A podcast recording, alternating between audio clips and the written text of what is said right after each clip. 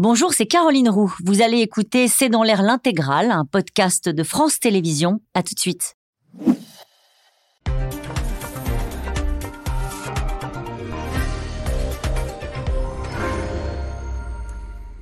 Bonsoir à toutes et à tous. Nous attendons vos questions SMS, Internet et réseaux sociaux pour alimenter notre discussion, cette fois-ci, c'est une menace clairement formulée par la Chine aux États-Unis. Le tout nouveau ministre des Affaires étrangères de Pékin évoque un risque de conflit et de confrontation, je cite, si les États-Unis ne changent pas leur politique de livraison massive d'armes vers l'Ukraine. Alors que les Occidentaux euh, craignent désormais que Xi Jinping choisisse de soutenir militairement euh, son allié russe. La guerre commerciale, la crise des ballons, les tensions politiques autour de Taïwan ou de la Corée du Sud, les accrochages et les invectives sont quotidiens et la riposte à la Chine devient même un argument de campagne aux États-Unis où Donald Trump estime qu'il est le seul à pouvoir éviter une troisième guerre mondiale. Confrontation Pékin, menace Washington, c'est le titre de cette émission. Avec nous euh, pour en parler ce soir, Pierre Aski, vous êtes chroniqueur international à France Inter et à l'Obs.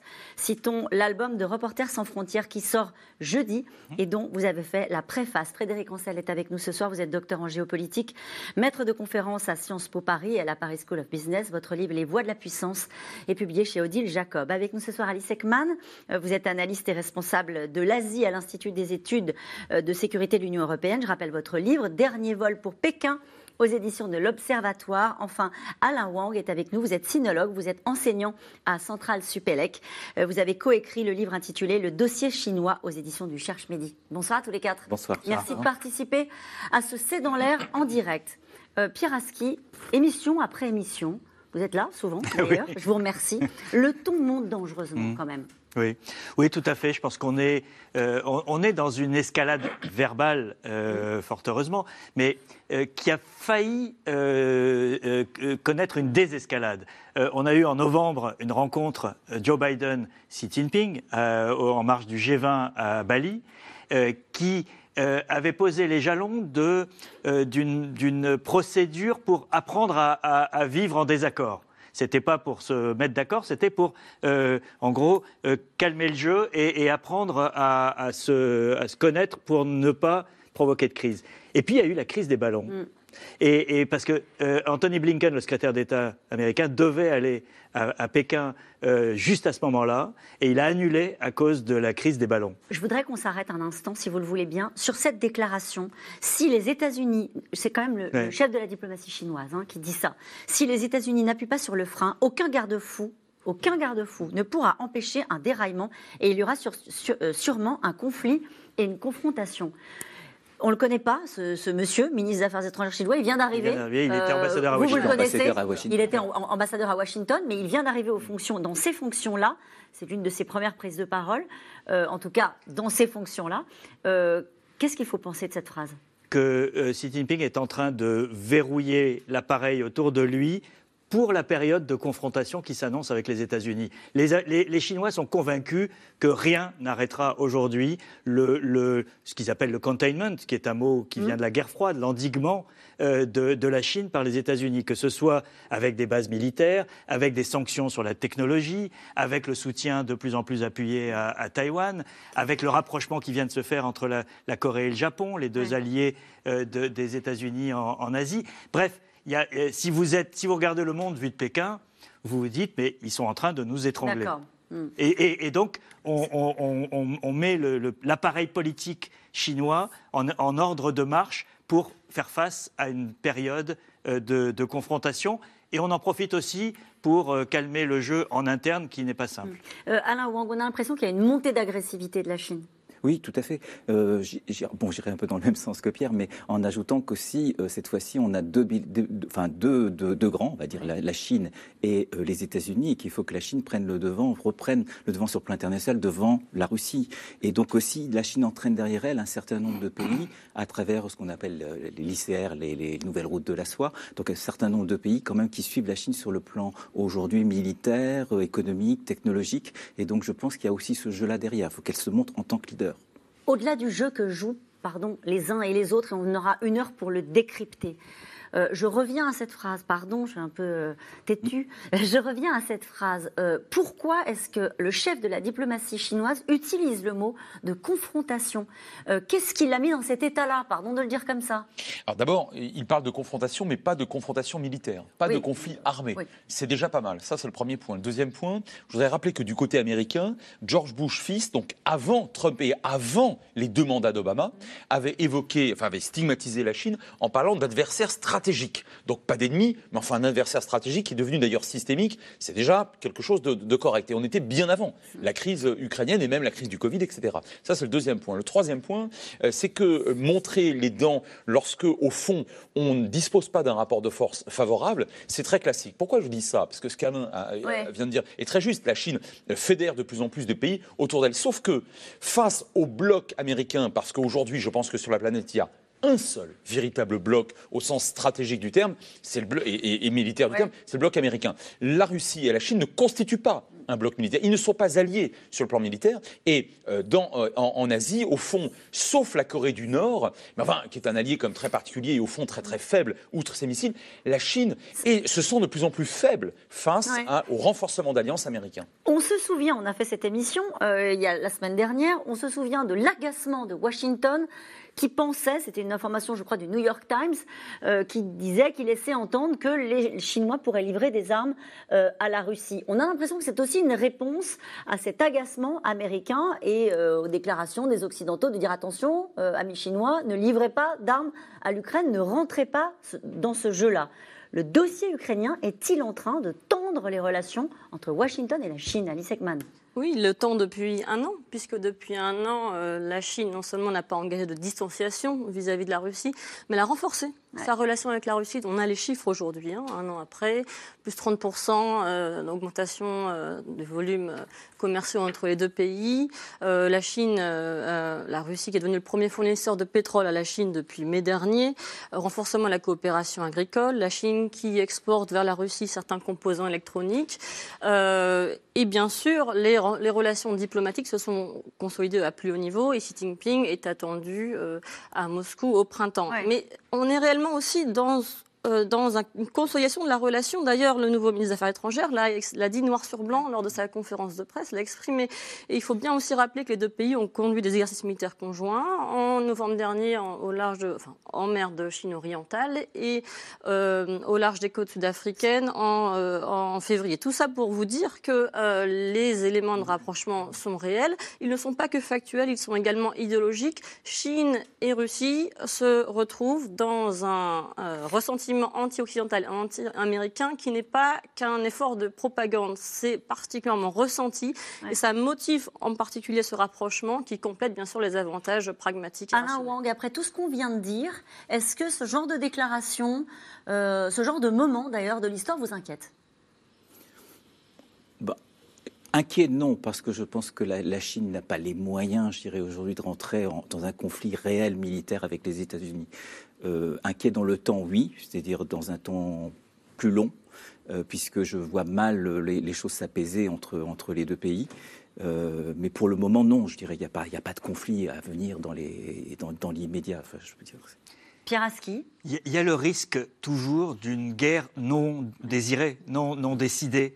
Euh, vous savez, il y, a tous les jours des, petits incidents.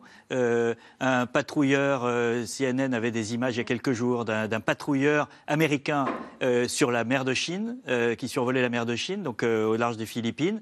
Et tout d'un coup, il voit un jet chinois. et les, caméras de CNN ont filmé le visage du pilote tellement il était prêt.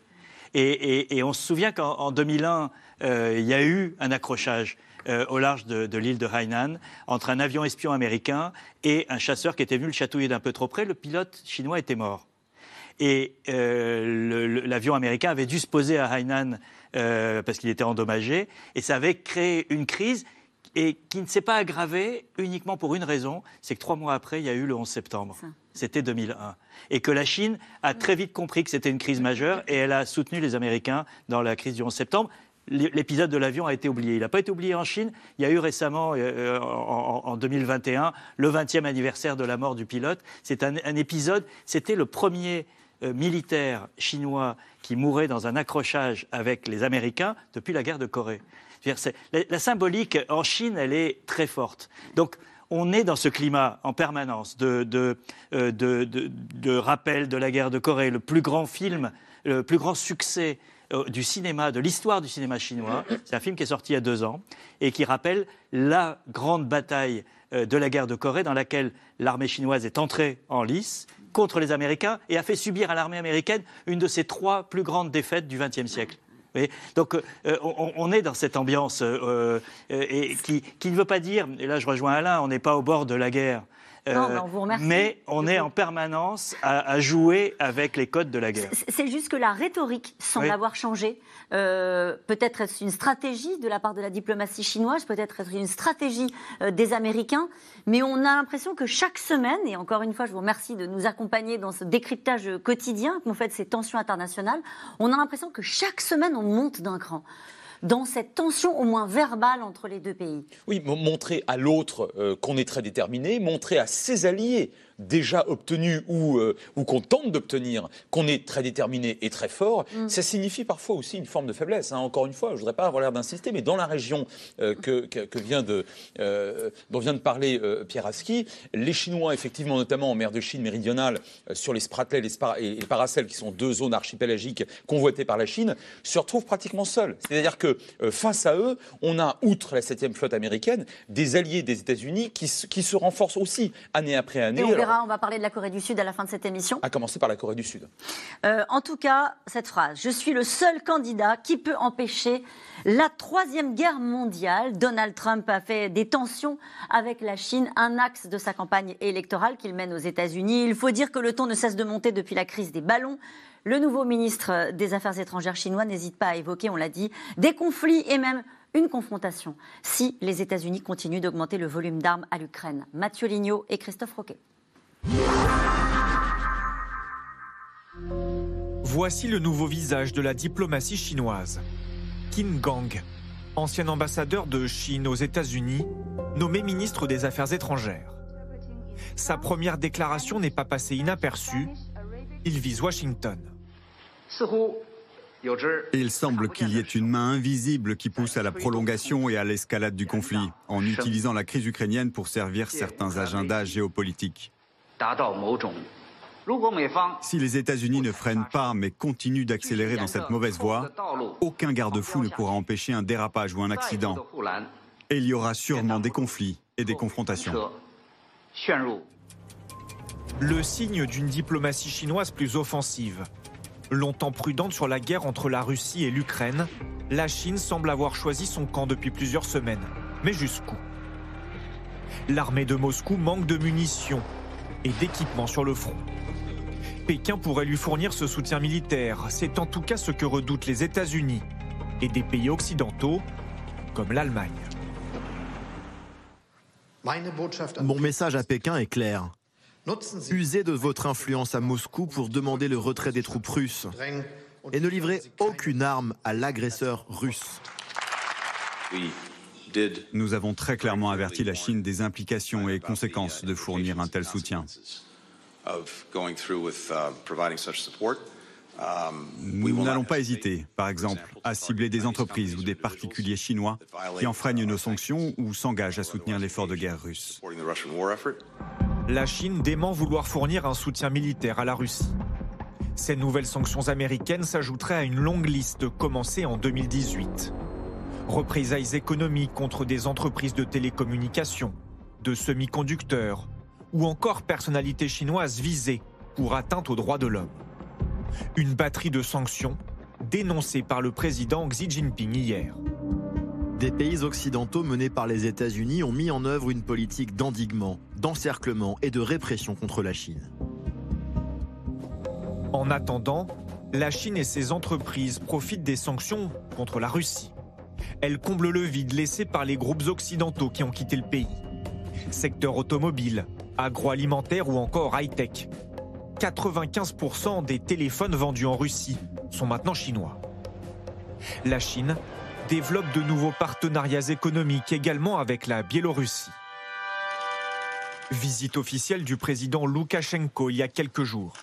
L'occasion, encore une fois, de parler de la guerre en Ukraine. La réunion d'aujourd'hui se déroule à un moment très difficile, qui appelle des approches nouvelles et peu orthodoxes, et des décisions politiques responsables. Elle doit viser avant tout à empêcher le glissement vers une confrontation mondiale qui ne verra aucun gagnant. Le chiffon rouge d'une escalade et d'une guerre mondiale agitée par les soutiens de la Russie, mais aussi aux États-Unis par un certain Donald Trump. Je me tiens ici aujourd'hui et je suis le seul candidat qui peut faire cette promesse. J'empêcherai très facilement la Troisième Guerre mondiale, très facilement.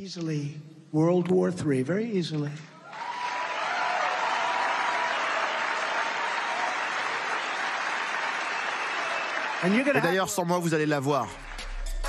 La Chine, elle, annonce une hausse de plus de 7% de son budget militaire pour cette année. Pour la première fois, le nombre d'avions de chasse chinois dernière génération pourrait dépasser celui des États-Unis. Je voudrais juste qu'on réagisse sur ce qu'on vient de voir de Donald Trump. C'est-à-dire que là, c'est dans une campagne électorale. En gros, il dit de toute façon, si c'est Joe Biden, vous l'aurez, la Troisième mm, Guerre mondiale. Euh, ça peut ressembler à un propos de, tribune d'un Donald Trump qu'on connaît bien, mais politiquement, ça raconte quelque chose sur ce qui peut se passer avec la Chine dans les deux prochaines années. Ce que ça signifie, c'est que le sujet chinois est au cœur de la campagne et que les républicains seront vigilants à, blâmer Biden pour tout euh, euh, recul ou toute euh, Sleepy Joe, vous savez, le, fameux slogan, toute mollesse de la part des, démocrates sera utilisée par les républicains. Ce qui veut dire qu'au cours des deux des prochaines années, le, les les possibilités de désescalade entre les États-Unis et la Chine n'existent pas de, ce point de vue-là, parce que l'enjeu euh, politique intérieur américain est trop grand. On l'a vu d'ailleurs au moment des ballons. Euh, les, républicains ont tout de suite sauté dessus en disant Vous avez tardé à détruire ce ballon. Euh, et c'est ils, cherchent des os à ronger de, tous les côtés. Et la Chine qui est à la fois le seul sujet de consensus entre les, deux grands partis, c'est aussi un sujet de surenchère. et c'est un danger. Alors il ne faut pas oublier que de l'autre côté, Xi Jinping a lui aussi des enjeux de politique. Et on en parlera dans un instant, puisqu'il y, a, y a en tout cas il y a un enjeu politique euh, qu'on va étudier dans un instant. Alain Wang, vous vouliez dire un mot sur les États-Unis? Oui, je pense que de toute façon, euh, la, politique qui est menée actuellement par Joe Biden a été celle qui, qui, avait été menée à la fin de, la période d'Obama. Donc à l'époque, il était vice-président. Ça a été repris, on va dire, grosso modo par Trump. Euh, Trump a fait beaucoup de tweets, mais finalement, il est resté dans, la, dans cette ligne. Mmh. Et quand Biden arrive, il ne remet pas en cause du tout la politique qui a été, enfin, il y a, suivi Donald Trump. Il y a une continuité depuis huit ans. Je Sur le dossier chinois. Sur le dossier chinois, oui. Il n'y a pas plus de souplesse de, euh, de Joe Biden vis-à-vis de la Chine. Ah non. Pas du tout. Pas du tout. Moi, je pense qu'il y a une souplesse peut-être rhétorique parce que Joe Biden est beaucoup plus poli que Trump, ce qui n'est pas très compliqué, et il est moins inconséquent. En revanche, sur le fond, qu'on se souvienne de la, euh, c'était en mai 2022, donc de sa tournée euh, dans le, Pacifique auprès de, de ses alliés, où il avait ébréché Hein, la, fameuse posture stratégique, l'ambiguïté stratégique autour de, Taïwan. Il avait quand même répondu très clairement que si les Chinois investissaient militairement Taïwan, les États-Unis ne le permettraient pas. Et donc, de ce point de vue-là, je pense pouvoir subodorer que les Chinois ont commencé à comprendre que Biden ne céderait pas. Hein, sur, la, sur la montée en puissance de la Chine dans cette, dans cette région. Et, juste un mot, et Biden a été très euh, euh, euh, cohérent et, plus dur que Trump sur la technologie, mm. qui est quand même le cœur aujourd'hui de, l'économie au XXIe siècle. les sanctions sur les semi-conducteurs en particulier sont, et, les semi-conducteurs dont on sait qu'ils sont à Taïwan, sont véritablement une menace pour l'innovation et la croissance chinoise. Alice Ekman, cette question de Sandrine dans le Haut-Rhin. le conflit en Ukraine ne risque-t-il pas de se transformer en guerre entre la Chine et les États-Unis. On est déjà dans une période de rivalité euh, sino-américaine euh, depuis près de huit ans maintenant. Hein. Et euh, l'élément de continuité entre Trump et, Biden, ce sont les sanctions commerciales et technologiques qui ont été prolongées par Joe Biden. Un élément euh, qui est important à, prendre en compte, c'est que la question des droits de l'homme est encore plus considérée par l'administration de Joe Biden, euh, qui ça a amené par exemple les États-Unis à essayer de mettre le dossier du Xinjiang euh, au Conseil des droits de l'homme des Nations Unies. Et d'ailleurs, la Chine a réussi à réunir un nombre plus important de pays pour qu'un débat sur le Xinjiang ne se tienne pas au sein de ce Conseil des droits de l'homme en octobre dernier. Donc on a vraiment une rivalité sur différents enjeux, bien sûr technologiques comme Pierre Aski l'a répété, mais aussi sur des questions bien sûr de droits de l'homme et puis bien sûr Taïwan, puisqu'on a une continuité très forte. Mais il y a un petit sujet, il y a la guerre en ce oui, moment. il y a la guerre. La guerre en Ukraine, c'est la question qui vous est posée ce soir. Pourquoi je vous pose la question? Parce que Olaf Scholz, qui est quand même d'un naturel assez prudent, etc., a dit aux Chinois, qui sont des partenaires économiques, vous parliez d'économie, ne fournissez pas d'armes à l'agresseur russe. On sait que c'est la ligne rouge euh, des Américains. Est-ce que ça, c'est à surveiller dans les, dans les semaines qui viennent? Alice Ekman, vous connaissez parfaitement la Chine. Est-ce que vous pensez qu'il pourrait étant donné les circonstances que vous avez expliquées les uns les autres, fournir des armes à la Russie c'est une question euh, stratégique et de sécurité. Personne n'a la réponse absolue. De mon point de vue, c'est peu probable.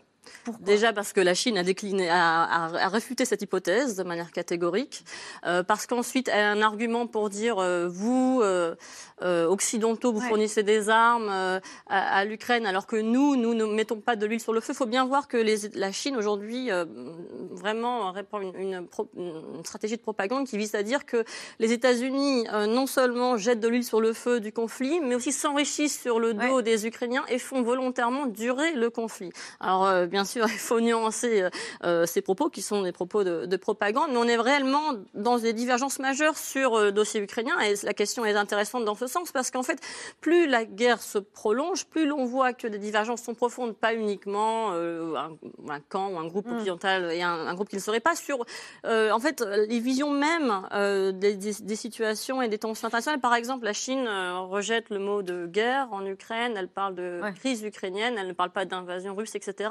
Et aujourd'hui, le problème, c'est que euh, qu'il y ait des rencontres euh, Union européenne-Chine ou États-Unis-Chine, en fait, euh, il y a une incompatibilité sémantique de base. C'est-à-dire de quoi va-t-on parler, puisqu'on n'est même pas d'accord sur, sur les faits qui se déroulent sur, sur le territoire européen. Et c'est ce que dit le ministre des Affaires étrangères chinois ce matin, toujours dans la même conférence de presse, il était très en verve, hein, et il dit pourquoi les États-Unis demandent-ils à la Chine de ne pas fournir d'armes à la Russie alors qu'elle continue de vendre des armes à Taïwan. Mmh.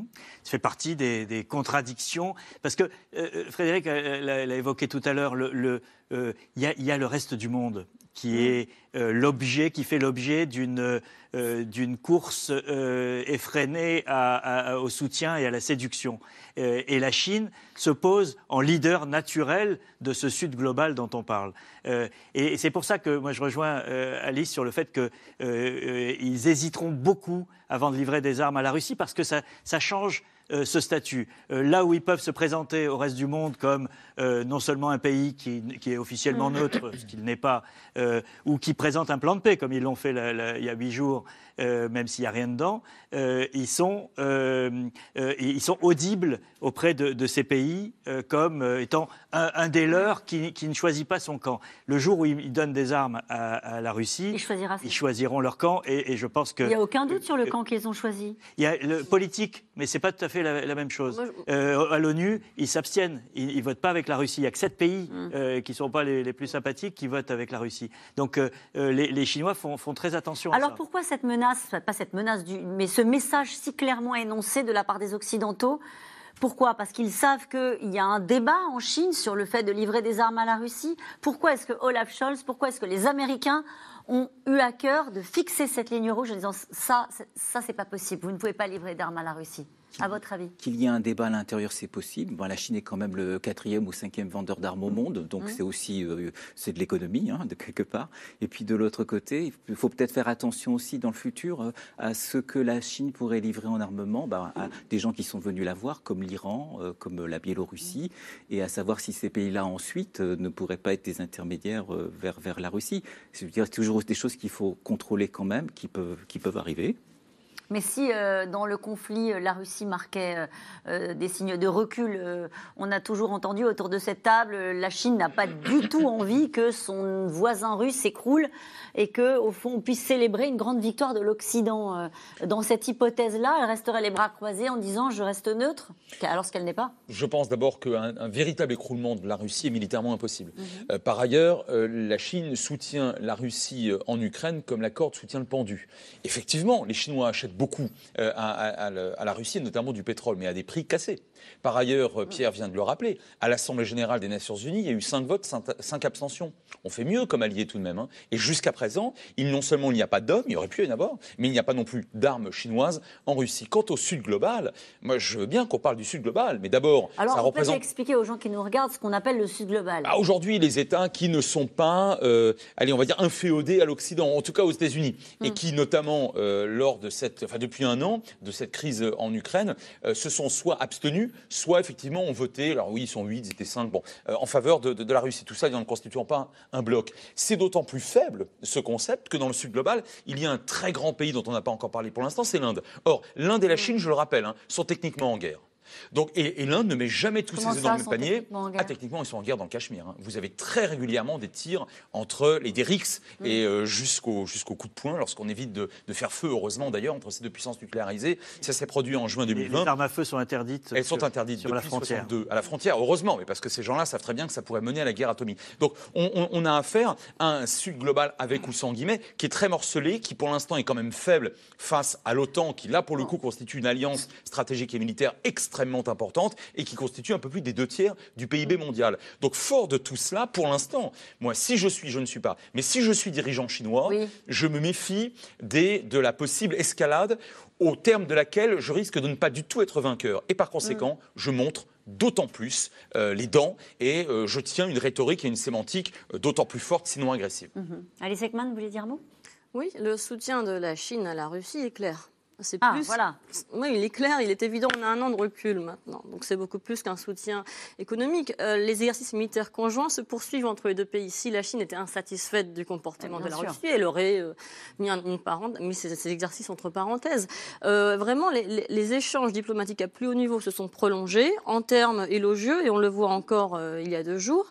Et, un, point vraiment important à prendre en compte, c'était enfin, un document, c'est cette déclaration conjointe il y a un an, je ne sais pas si vous vous souvenez, un peu plus d'un an, le 4 février 2022, en marge des Jeux Olympiques d'hiver de Pékin. Vladimir Poutine s'était rendu donc à Pékin et les deux pays avaient publié un document conjoint qui est très très ambitieux. C'est une stratégie pour euh, l'avènement d'un nouvel ordre mondial qu'ils euh, finalement euh, façonneraient tous les deux un, ordre mondial post-occidental.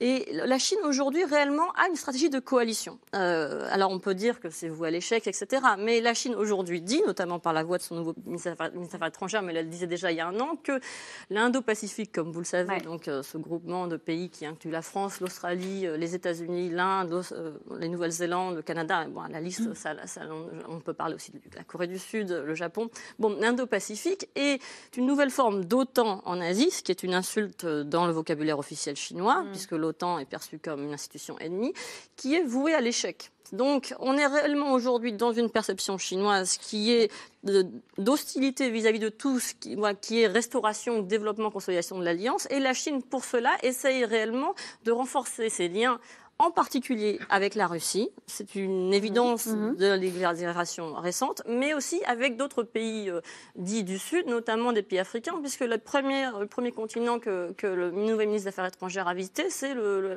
l'Afrique subsaharienne. Par ailleurs, la Chine vient de publier une, alors une stratégie globale de sécurité. Euh, l'acronyme, c'est euh, GSI, Global Security Initiative en anglais, qui est très ambitieuse, qui, qui réellement vise à former 5000 militaires et policiers étrangers dans les cinq prochaines années pour que la Chine devienne un modèle en termes de gestion de sécurité intérieure et militaire. Donc la Chine se positionne réellement comme un modèle pour la partie du monde, qu'on le veuille ou non, c'est ce qu'elle fait aujourd'hui.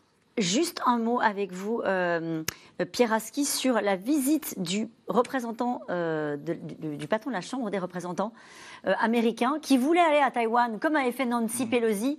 Et là, dans le contexte un brin tendu, on l'a compris depuis cette émission, il a revu ses projets euh, un peu à la baisse. Alors, c'est un sujet dont vous allez beaucoup entendre parler le mois prochain. Bon. Euh, parce que, euh, euh, effectivement, la présidente de Taïwan, Tsai Ing-wen, a, demandé à, Kevin McCarthy, le président de la Chambre des représentants, de ne pas venir à Taïwan parce que la, visite de Nancy Pelosi s'était conclue par quatre jours de blocus par l'armée chinoise. Donc ils se sont dit, bah, ils, ne peuvent pas faire moins et, ils peuvent peut-être faire plus. en revanche, euh, ils ont mis au point euh, une, stratégie de contournement, c'est que la présidente de Taïwan, qui n'a pas le droit normalement d'aller faire une visite officielle aux États-Unis parce qu'elle n'est pas un État reconnu, va faire une escale euh, aux États-Unis en route vers un petit pays d'Amérique centrale avec lequel et ça, ça va passer? Et elle, va, elle va à New York et en Californie et elle rencontrera Kevin McCarthy en Californie. Je pense que les, Pékin va monter au rideau et, ça va être, euh, en tout cas, ça va faire monter les décibels. Mais euh, ce qui reste à savoir, ce qui n'est pas encore fait, c'est est-ce qu'elle va rencontrer euh, des officiels de l'administration. Et là-dessus, pour l'instant, il y a un, silence total. Et ça, c'est un signal à prendre en compte. Ça veut dire que personne dans le contexte n'a très envie de jouer avec le feu. Oui, c'est. Alors, on peut dire, d'un côté, on peut dire c'est un signe de responsabilité de Taïwan qui ne veut pas mettre d'huile sur le feu. Après, euh, c'est une escalade graduée de la part de Taïwan et des Américains euh, d'organiser cette visibilité et cette pas présence. indispensable. Euh, mais mais c'est quand même un, signe que les Américains font monter progressivement la question de Taïwan, la question de l'identité politique. de, de, Taïwan. Et ça, on sait que c'est la ligne et, là, et là encore, il y a un calendrier électoral puisque le mandat de Mme Tsai Ing-wen se termine en mai 2024. Donc 2024 euh, euh, est une année électorale très importante euh, et elle ne peut pas se représenter. Donc il va y avoir une tentative chinoise d'influencer cette élection d'une manière majeure un inoxydable, indéboulonnable, Xi Jinping sera sans surprise reconduit à la tête du pays pour une troisième fois lors de la session annuelle du Parlement chinois. La gestion du Covid, les manifestations de novembre, le coût économique de la crise n'ont rien changé. Sa mainmise sur le parti et sur le pays est totale. Walid Berissoul avec Charles Devoyer et Thomas Blanc. Le même décor, la même chorégraphie, le même cérémonial, comme chaque année lors de la réunion du Parlement chinois. Ce dimanche, plus de 3000 délégués ont renouvelé le gouvernement du pays. Le mandat de ce gouvernement arrive maintenant à son terme. Je vais maintenant présenter mon bilan. En Chine, un mandat ne peut être renouvelé qu'une seule fois, sauf pour le président Xi Jinping. Dans quelques jours, il devrait être reconduit une troisième fois à la tête de l'État. Xi Jinping, également à la tête du Parti communiste, le véritable centre du pouvoir, entouré de six dirigeants qui lui sont fidèles, au sommet d'une pyramide qui compte pas moins de 96 millions de membres. Un pouvoir absolu que ni la pandémie ni les difficultés économiques ne sauraient remettre en cause. Nous travaillerons dur dans l'exercice de nos fonctions pour nous montrer dignes de la grande confiance de notre parti et de notre peuple. Le parti, un monde secret et opaque que cette femme connaît de l'intérieur. Tsaïcha vit aujourd'hui à des milliers de kilomètres de Pékin, exilée aux États-Unis pour avoir critiqué Xi Jinping et sa politique du zéro Covid. Quand j'ai été exclue du parti et qu'on m'a retiré tous mes droits à la retraite, de nombreux cadres m'ont envoyé des messages de soutien pour me dire que ce que je subissais était injuste.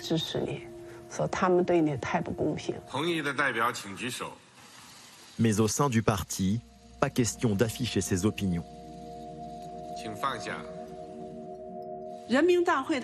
Au palais du peuple de Pékin, il existe un système électronique qui permet normalement le secret du vote.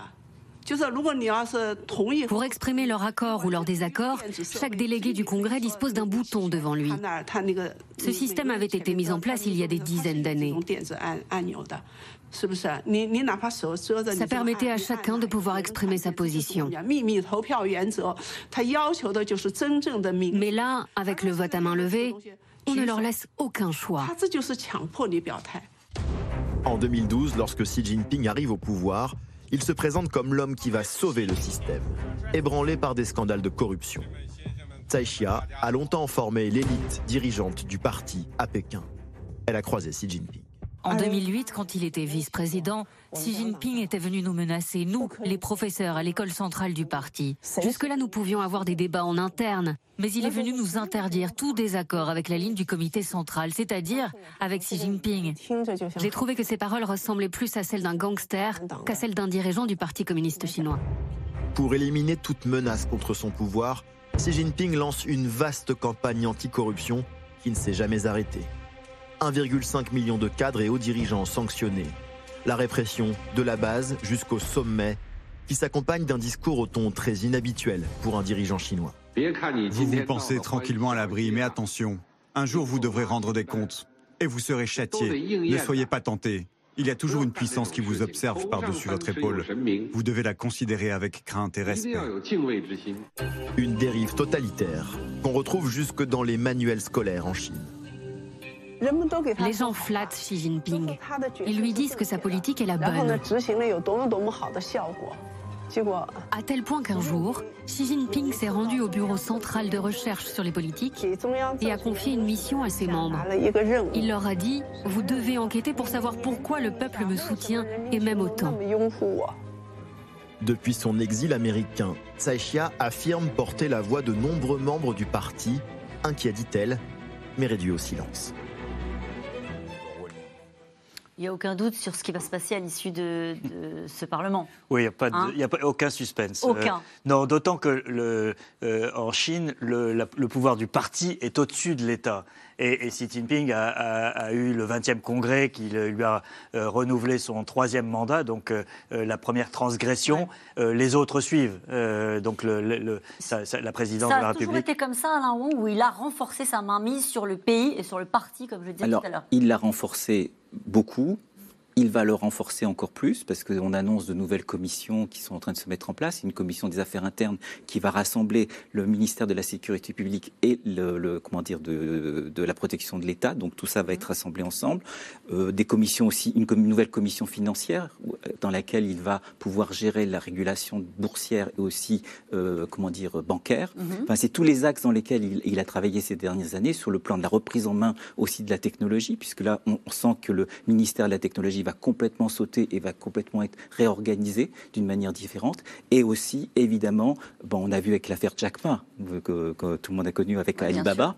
Et apparemment, là aussi, on sent qu'il y a une volonté euh, dans, dans ce qu'il dit en ce moment d'une accentuation de la présence de, du Parti communiste chinois à l'intérieur des entreprises privées. Mhm. Et ça, c'est vécu comment par euh, la société chinoise Très mal par les entrepreneurs. Hein. Si on calcule le nombre d'entrepreneurs qui quittent la Chine en ce moment, il y a une quantité énorme. je crois qu'il y avait eu un sondage sur les milliardaires euh, l'année dernière. 36% ont dit sur 730, je crois qu'on dit qu'ils quittaient le pays. 30% annoncé qu'ils quitteraient cette année. Donc, euh, je pense que véritablement, il est en train de tuer, je dirais, le, dynamisme économique de la Chine. on avait fait des émissions au début de, au mois de novembre où on voyait les manifestations de, Chinois qui, au fond, contestaient la gestion de la crise du Covid. Hein. C'était des, phénomènes assez rares de contestation où on s'en prenait même à Xi Jinping lui-même. Euh, tout ça est derrière, tout ça n'existe plus dans le pays. Tout ça euh, a été euh, ils ont été tous réduits au silence, les opposants, en tout cas ceux qui osaient émettre des critiques Alors la question est de savoir est-ce qu'ils l'ont fait euh, volontairement ou est-ce qu'on les a laissés s'exprimer pour aussi. Bon, il y, a eu des périodes dans l'histoire de la Chine où on a laissé les gens s'exprimer, puis ensuite on en a profité pour les repérer et les arrêter. Ah oui, euh, je pense qu'aussi là, en ce moment, parmi ceux qui ont, qui ont vraiment manifesté très fort contre, contre le Covid, contre la politique qui était menée, euh, certains sont en prison à nouveau. Donc je veux dire, il n'y a, pas, a pas de changement. On continue dans une ligne qui est extrêmement autoritaire et extrêmement Et qui est vraiment impulsé par Xi Jinping. Ah oui, oui, maintenant c'est clair. Je veux dire, c'est lui qui est au centre de, de ça. Euh, je dirais c'est aussi quelqu'un qui, qui se donne l'image d'un Mao Zedong, donc quelque part d'un autocrate, enfin d'un dictateur au sens strict du terme, et qui veut tout gouverner.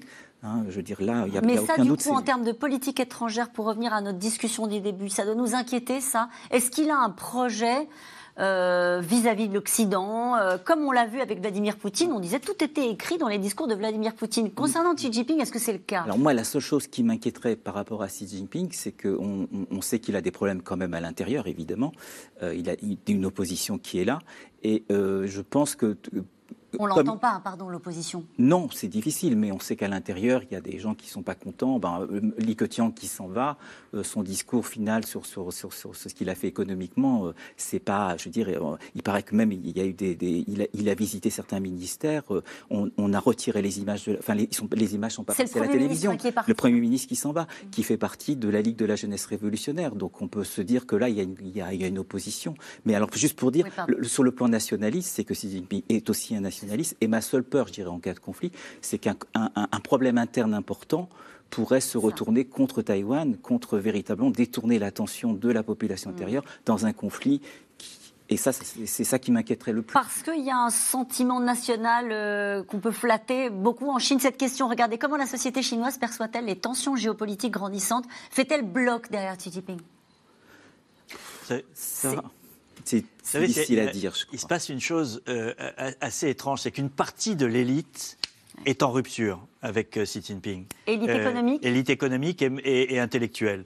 et que ce sont des gens qui sont aujourd'hui en train de partir mm. et qui partent beaucoup aux États-Unis. Ce qui est, contre-intuitif parce qu'on se dit, on pourrait penser que le nationalisme aidant, on ne va pas euh, chez l'ennemi. Or, ce sont des gens qui euh, sont en train de, faire sortir leur argent, qui essayent de faire sortir leur argent, et qui vont soit le, mettre à Singapour, euh, qui est la, place sûre de l'Asie, soit aller carrément aux États-Unis.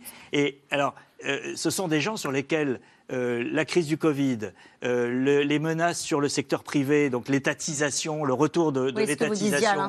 Euh, ce que disait à l'instant. Il, il, y a eu il y a deux mois l'arrestation d'un banquier très important, très connu dans le secteur de la technologie, qui s'appelle Baofan, et qui, est, qui, comme Jack Ma, a disparu. C'est-à-dire qu'il est entre les mains de la, de la police du parti mm. et non pas dans de l'appareil judiciaire. Et, et, et ça, c'est des choses qui traumatisent les entrepreneurs privés qui ont euh, accumulé des fortunes considérables au cours des 20 dernières années et qui se disent bah, cette période est terminée. Et donc on part. Et on part. Et on les laisse partir? On les laisse pas partir, ah, euh, ou on les laisse partir sans leur argent. Mm. Euh, et donc c'est là qu'il y, a aussi, on soupçonne d'ailleurs ce banquier d'avoir été arrêté parce qu'il voulait faire sortir une partie de son argent. Alice Ekman, dans ce pays, 900 millions de personnes vivent avec moins de 2000 yuan, c'est-à-dire 270 euros. On se souvient que Xi Jinping, il avait promis la prospérité au peuple chinois. Le rêve chinois, c'était l'accès à la, prospérité. Est-ce que ces 900 millions de personnes, à un moment donné, en veulent à Xi Jinping ou euh, euh, peuvent incarner une forme de colère dans ce pays ou pas? C'est vraiment très difficile de mesurer l'état de l'opinion selon les catégories sociales. Je sais que c'est pas une réponse qui satisfait les journalistes, mais je suis obligée de la porter elle, est en tant que, en tant qu'analyste parce que euh, euh, on a quand même vu traditionnellement un soutien vis-à-vis de Mao Zedong. Là, je parle de Mao, hein, Mao Zedong bien avant, euh, bien avant Xi Jinping, parce que c'est lui qui a mis fin au système féodal et il a été vénéré dans les campagnes pendant, pendant longtemps et encore jusqu'à maintenant. On voit parfois des portraits de Mao dans, dans les campagnes. il y a ces 30 dernières années euh, la population rurale, mais aussi la population migrante, qui est très importante en Chine, s'est en partie enrichie euh, dans l'ère, sous l'ère Hu Jintao euh, et précédemment sous Jiang Zemin. C'est une réalité qu'aujourd'hui l'économie chinoise ralentit. Là, les, projections, les objectifs de croissance, c'est 5%. et encore. Et ça, ça lui est pas reproché? Certainement. Le, Mais on la, seule, pas. Non, la seule chose, c'est qu'il y, y, a un mot qu'il faut retenir, peut-être des images qui ont, qui ont été projetées, c'est le mot de peur. Mm. Euh, Xi Jinping a renforcé la peur, le sentiment de peur au sein du parti. Cette peur est très puissante pour, bah, finalement, pour, pour imposer euh, le silence. On sous-estime le niveau de peur. Je pense que Bon, personne ne sait à 100%, mais le ressentiment au sein du parti d'une partie, d'une partie du parti doit être fort. Parce qu'il faut se rappeler qu'au début de la campagne d'anticorruption, qui est aussi une campagne de recadrage politique et idéologique, beaucoup de cadres et de membres de l'élite du parti ont perdu énormément en termes d'avantages ça paraît anecdotique, mais les voitures de fonction, les notes de frais, mhm. alors que les salaires sont restés, etc. Mais surtout, ils ont été infantilisés, c'est-à-dire qu'ils ont dû, du jour au lendemain, à l'âge de 50 ans, 55 ans, répéter par cœur les paroles de Xi Jinping, euh, participer à des séances de critique et d'autocritique entre camarades, euh, voir leur nom affiché à l'entrée de leur unité de travail pour savoir s'ils avaient été euh, performants. Vous voyez, donc, un, pour beaucoup, c'est insupportable, mais ils ne le disent pas. On voit juste qu'ils ont peur, qu'ils ne s'expriment pas et qu'ils, surtout, ils ont peur pas uniquement de la surveillance technologique, mais la surveillance mutuelle, puisque Xi Jinping a appelé au renforcement de la surveillance humaine et de la dénonciation entre camarades. Et euh, on le voyait euh, bien dans, certains éléments de discours, cette surveillance s'est renforcée. Euh, c'est un élément puissant de maintien au pouvoir de, Xi Jinping, même si elle n'est pas infaillible, bien sûr. Alain Wong, vous êtes d'accord avec ça? Oui, tout Renforcement de la peur, y compris dans l'entourage de, de Xi Jinping, y compris au sein du parti. Ah oui, ça c'est clair. De toute façon, avec la, campagne de corruption, ils ont donné le chiffre tout à l'heure euh, général, mais euh, dans, autant dans l'armée, donc euh, il est président de la commission militaire, autant du côté du parti, il, il y a énormément de gens qui ont disparu du jour au lendemain dans par une commission de discipline du parti qui a tous les pouvoirs et qui peut emmener, enfermer quelqu'un pendant un an, deux ans, en attendant que la personne avoue ce qu'on a envie de lui faire avouer, avant de la mettre face à un, procès public. Et là, après, on est condamné à la prison à vie ou donc c'est euh, la peur est là, la peur est partout. Il y, a, juste, pour répondre à votre question sur, euh, sur euh, ces, 900 millions de personnes, oui. la, Chine a vécu 30 ans sur un contrat social non dit qui est celui de l'enrichissement en échange de la passivité sur le terrain politique. Ce contrat, il a bien marché. il y a eu une élévation du niveau de vie d'une bonne partie de la population, c'est incontestable aujourd'hui. Euh, mais il a, il a cogné un mur là. Il est, euh, le ralentissement économique fait que euh, ça devient beaucoup plus difficile d'assurer la, poursuite de ce contrat social. Et, tout l'enjeu pour Xi Jinping, et qui explique une partie du raidissement politique, c'est d'arriver à, faire la transformation économique pour redonner euh, de l'énergie à cette économie. Et aujourd'hui, euh, c'est pas du tout garanti. C'est tout le, le, tournant euh, qu'il essaye de faire depuis plusieurs années. la Chine avait basé son économie sur les exportations. Elle voulait passer à, la promotion de la consommation interne comme moteur alternatif. Ça n'a pas marché jusqu'à présent. On peut donner les chiffres de l'économie. Ils sont tombés aujourd'hui. Le déficit de la balance commerciale, donc c'est moins 6,8% sur un an sur les exportations, moins 10% sur les importations.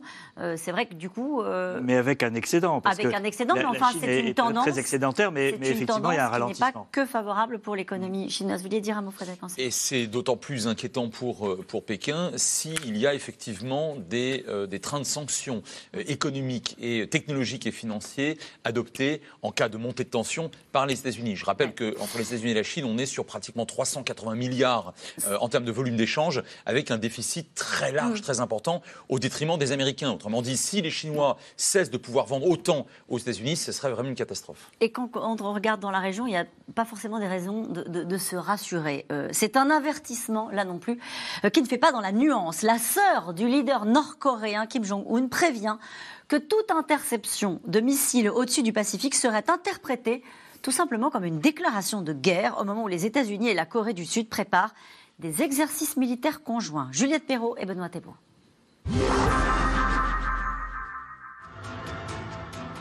Lorsqu'il se met en scène, Kim Jong-un ne fait pas les choses à moitié. Les missiles transpercent le ciel. Énième démonstration de force au monde entier. Sur Terre, le dirigeant nord-coréen a le sourire, mais gare à ceux qui voudraient s'opposer à lui. En Corée du Nord, le pouvoir est une histoire de famille. Ce matin, c'est la sœur du dictateur qui lance un avertissement. Une réponse militaire telle qu'une interception de nos missiles lors de nos essais d'armes stratégiques sera clairement considérée comme une déclaration de guerre. Réaction sans ambiguïté aux exercices militaires conjoints menés par les États-Unis et la Corée du Sud ces dernières semaines. Des entraînements aériens, mais surtout des manœuvres de grande ampleur prévues à partir du 13 mars et qui vont durer en tout une dizaine de jours. Séoul et Washington assument leur objectif. Cet exercice conjoint est conçu pour renforcer les capacités de réponse de l'Alliance, en mettant l'accent sur l'évolution des menaces et de l'environnement sécuritaire. Cela concerne notamment le programme nucléaire avancé de la Corée du Nord. Il faut dire que la dictature la plus fermée du monde ne ménage pas ses efforts pour exhiber sa force de frappe nucléaire. À l'image de cette grande parade militaire organisée pour le 75e anniversaire de la fondation de l'armée nord-coréenne. Dans les tribunes ce jour-là, la fille de Kim Jong-un, Joo-hee, 10 ans à peine. Moment étonnant de complicité entre le dictateur et sa fille bien-aimée, comme on l'appelle. Présentée pour être l'héritière de son père, Joué pose avec les généraux et a même déjà plusieurs timbres à son effigie. Un culte de la personnalité avant l'heure. Mais pour perdurer, la dynastie des Kim doit aussi pouvoir compter sur des alliés. En la matière, le choix est plutôt limité. Pyongyang ne peut guère compter que sur la Chine. Alors la moindre occasion est bonne à prendre. En octobre, Kim Jong-un félicite par écrit Xi Jinping pour sa réélection à la tête du parti. Vous et moi construirons un avenir prospère pour les relations entre la République populaire démocratique de Corée et la Chine, en réponse aux défis de notre époque. Renvoi d'ascenseur du président chinois, par écrit là aussi. Je suis prêt avec vous à contribuer positivement à accélérer la paix, la stabilité, le développement et la prospérité de la région et du reste du monde. Des mots, mais surtout des actes.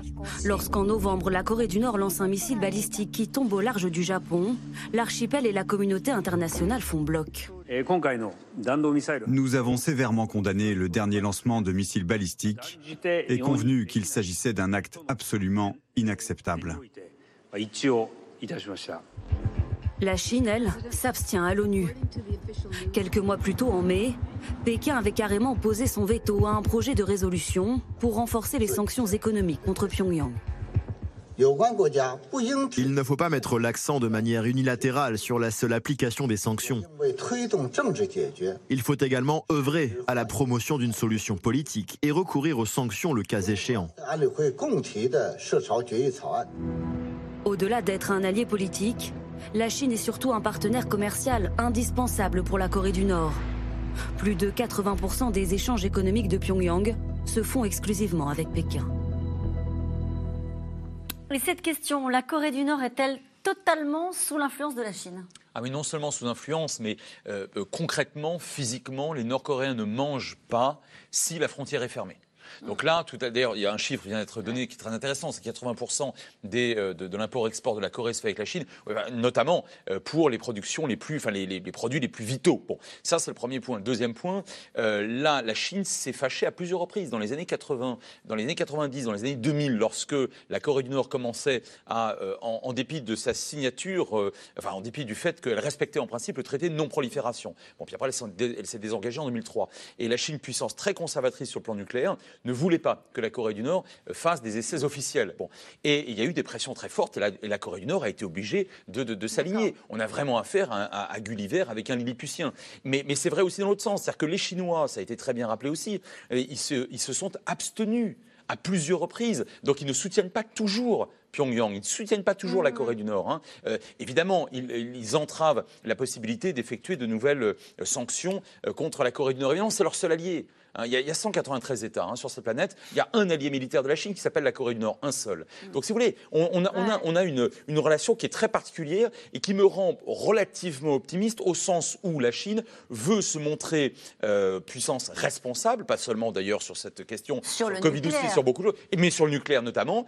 Et c'est la raison pour laquelle, j'espère ne pas me tromper, tant que les Chinois euh, seront sous, allez, enfin, maintiendront sous mm. leur influence, sinon sous leur emprise, la Corée du Nord, je pense que le risque d'escalade entre la Corée du Nord et d'autres pays sera limité. Joe Biden recevra hein, le président euh, de Corée du Sud le 26 avril pour une visite d'État pour affirmer, je cite, l'engagement sans faille de Washington aux côtés de la Corée du Sud.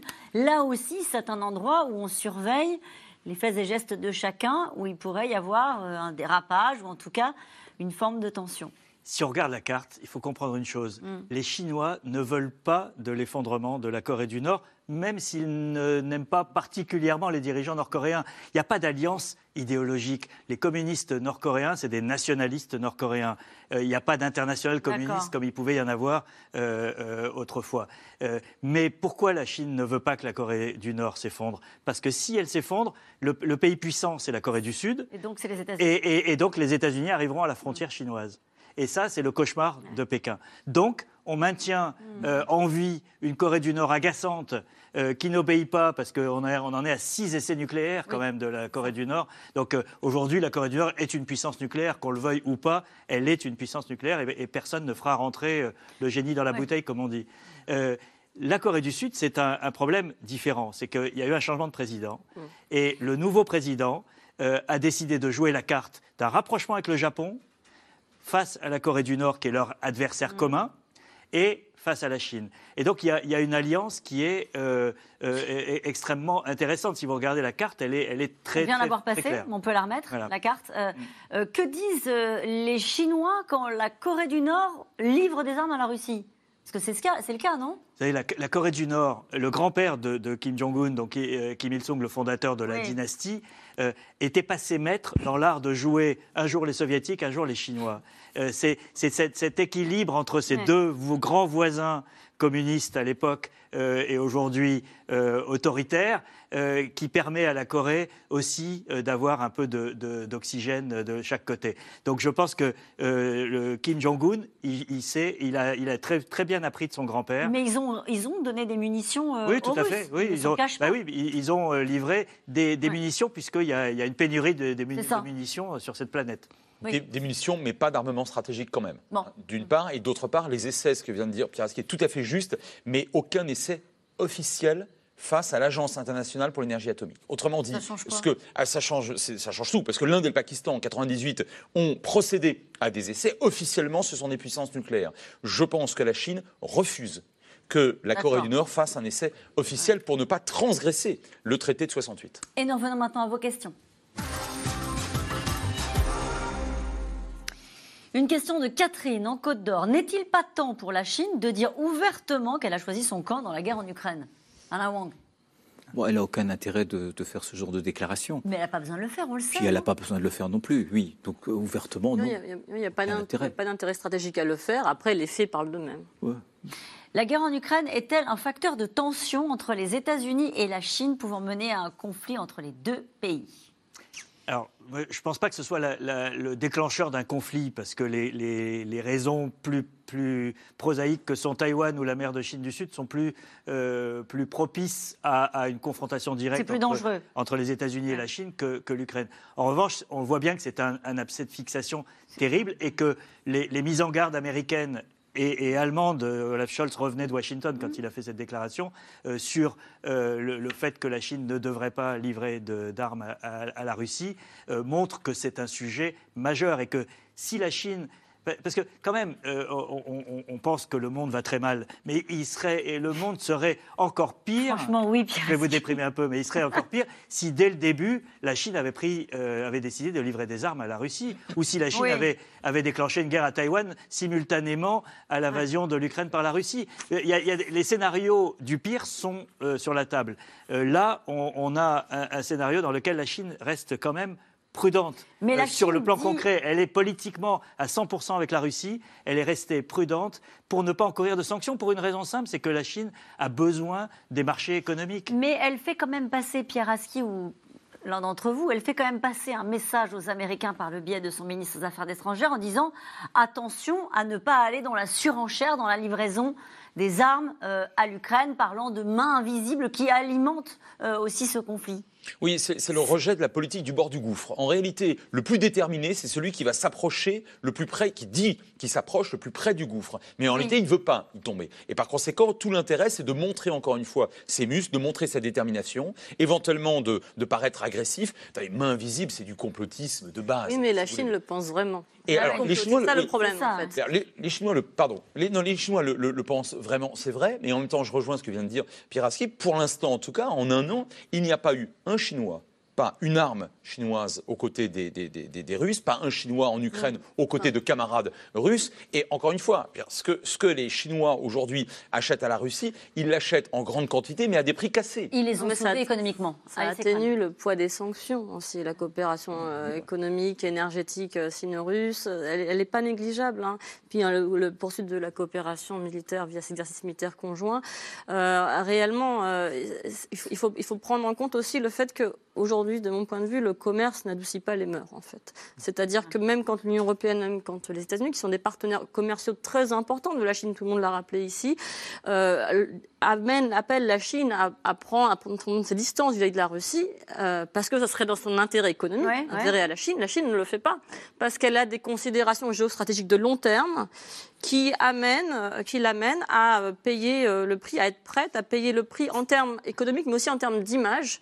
Et euh, l'Union européenne, les pays européens, malgré l'offensive de charme que la Chine a déployée ces derniers mois, n'est plus le partenaire prioritaire de Pékin ces derniers temps. Une question de Philippe en Haute-Savoie. Que diraient les États-Unis si la flotte chinoise organisait des manœuvres dans les Caraïbes avec Cuba? Il serait tout à fait mécontent. Voilà, c'est ça. il serait mécontent. Mais, mais il y a quand même une très, très grande différence, si vous permettez. C'est qu'il n'y a pas d'alliés de la Chine en mer de Caraïbes. Il y a des alliés officiels des États-Unis dans la région Indo-Pacifique.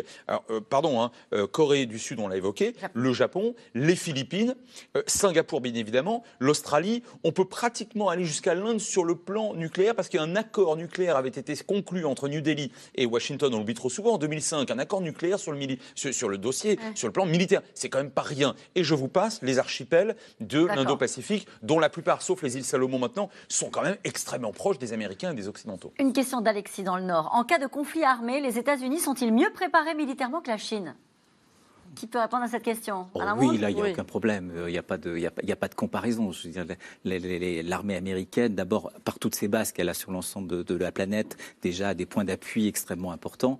Et puis, euh, son armement est très sophistiqué. Donc, je dirais, euh, je dirais, et, l'armée américaine est aussi une armée qui a, qui a de la pratique, qui a de l'exercice. Ce qui n'est pas le cas des Chinois pour le moment, Pourtant, qui n'ont jamais combattu. Pourtant, le budget a encore augmenté. Hein, on l'a appris aujourd'hui. le budget a encore augmenté le militaire de, la Chine de 7% encore. 7,2%. Oui, c'était 7% l'année dernière. C'est pas.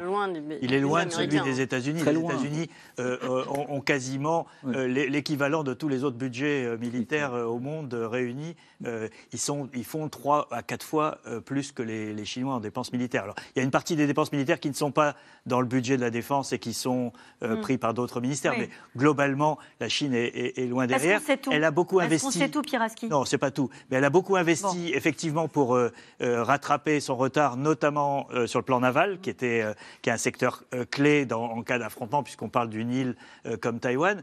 donc il y a plus de navires aujourd'hui chinois mais effectivement, le manque d'expérience ou de pratique fait qu'on peut avoir de sérieux doutes. Et je pense que si j'étais un général chinois aujourd'hui, je regarderais le, comportement de l'armée russe en, Ukraine et je me dirais est-ce que mon armée est vraiment au point? Juste, il faut prendre en compte quand même qu'à la fin de la guerre froide, 95% de l'armement euh, chinois venait de, Russie ou de, on va dire, des alliés de l'Union soviétique, enfin dans l'Union soviétique. Euh, aujourd'hui, c'est 96% de l'armement chinois dans l'armée chinoise est chinois. Ça, c'est quand même un grand changement. C'est-à-dire qu'ils ont, ils ont une autonomie aujourd'hui qu'ils n'avaient pas auparavant. Euh, une, question de Gérard. Sanctions occidentales lourdes, pertes militaires, risque de guerre nucléaire. Pourquoi la Chine envahirait-elle Taïwan? Ah. Moi, je pense que la Chine n'envahira pas euh, Taïwan. Ce serait se tirer une balle dans le pied. Tout à l'heure, on a évoqué les, semi-conducteurs. Ça, c'est le premier point. Deuxième point, euh, face à la flotte américaine et, à des flottes alliées, il faut quand même être absolument sûr de son coup et de ses alliés. Et encore une fois, il n'y a pas d'alliés euh, chinois sérieux dans la région, ni nulle part d'ailleurs. Et trois, mais là, je parle sous contrôle. contrairement aux Occidentaux, je mets les Russes de, parmi les Occidentaux sur des temps longs.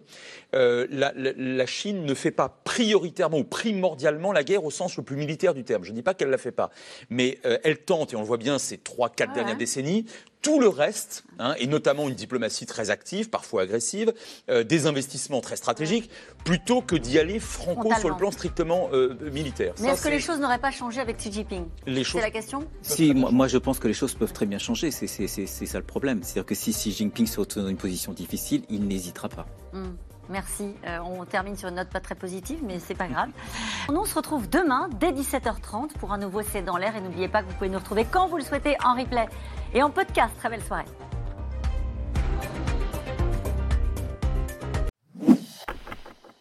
Merci d'avoir écouté C'est dans l'air. Comme vous le savez, vous pouvez désormais écouter l'intégrale, mais aussi l'invité ou vos questions à nos experts. Tous ces podcasts sont disponibles gratuitement sur toutes les plateformes de streaming audio. Et pour le replay vidéo, c'est sur France.tv, bien évidemment. À bientôt.